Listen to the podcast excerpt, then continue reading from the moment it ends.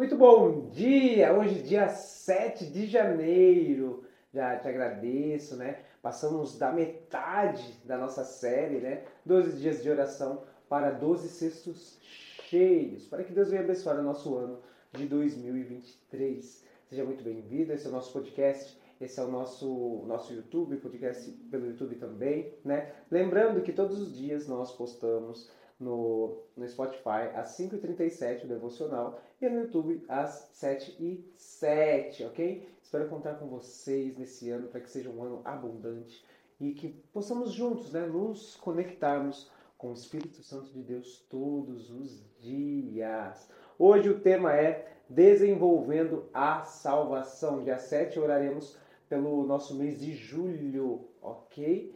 Galera, então, desenvolvendo a salvação.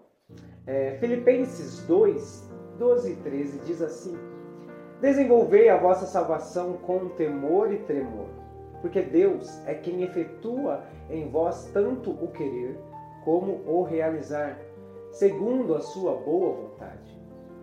O desenvolvimento da vida com Deus é resultado de exercício de disciplinas espirituais, de sede de aprendizado, de escolher contínuo aprofundamento. O contrário disso é atrofia, perda de peso e volume, de conteúdo e consistência, de disposição e interesse. Crescimento espiritual não ocorre por inércia. Não basta deixar minha Bíblia na cabeceira da cama, como se conhecimento pudesse ser absorvido por osmose. A busca precisa ser diária, gradual, incessante e incansável.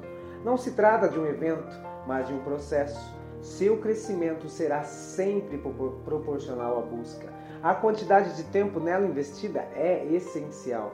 Você pode gastar diariamente horas em frente a uma televisão ou mais redes sociais, mas sua alma clama por um alimento consistente, capaz de nutrir seu espírito e fazer você crescer. Nossa, desenvolvendo a salvação, né? Aqui a gente está falando de busca, né?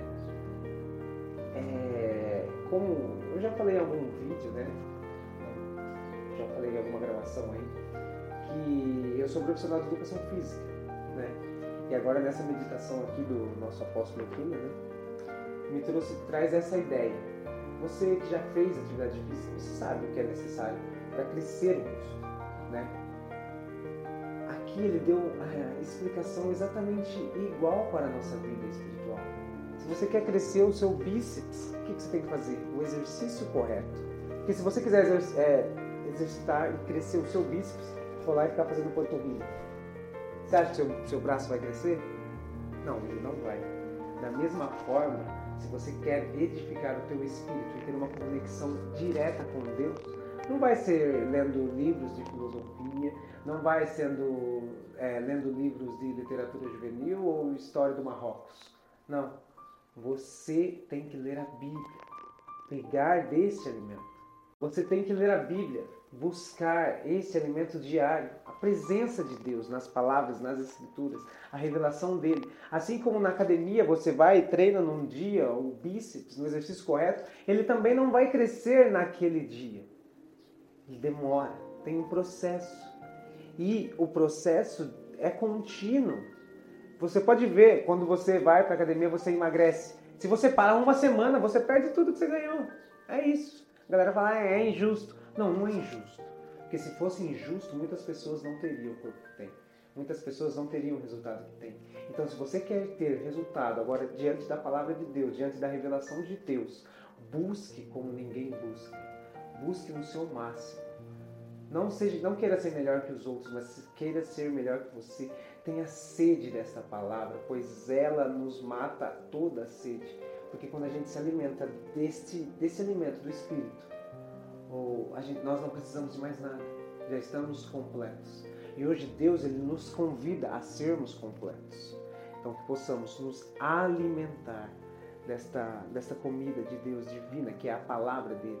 Que possamos nos conectar com a fonte de água viva, que é Jesus Cristo e Ele vai saciar a nossa sede de todas as outras coisas, pois o nosso Espírito nos levará a algo mais, cuidará da nossa alma e a nossa alma cuidará do nosso corpo.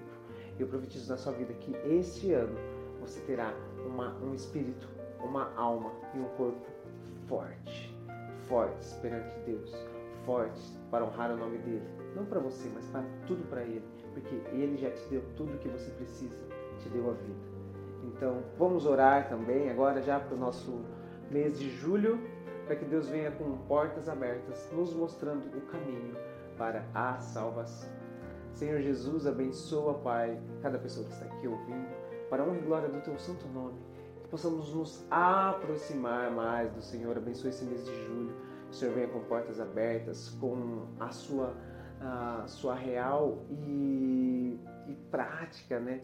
a sua, o seu Venha com o teu poder sobre nós, Senhor Jesus.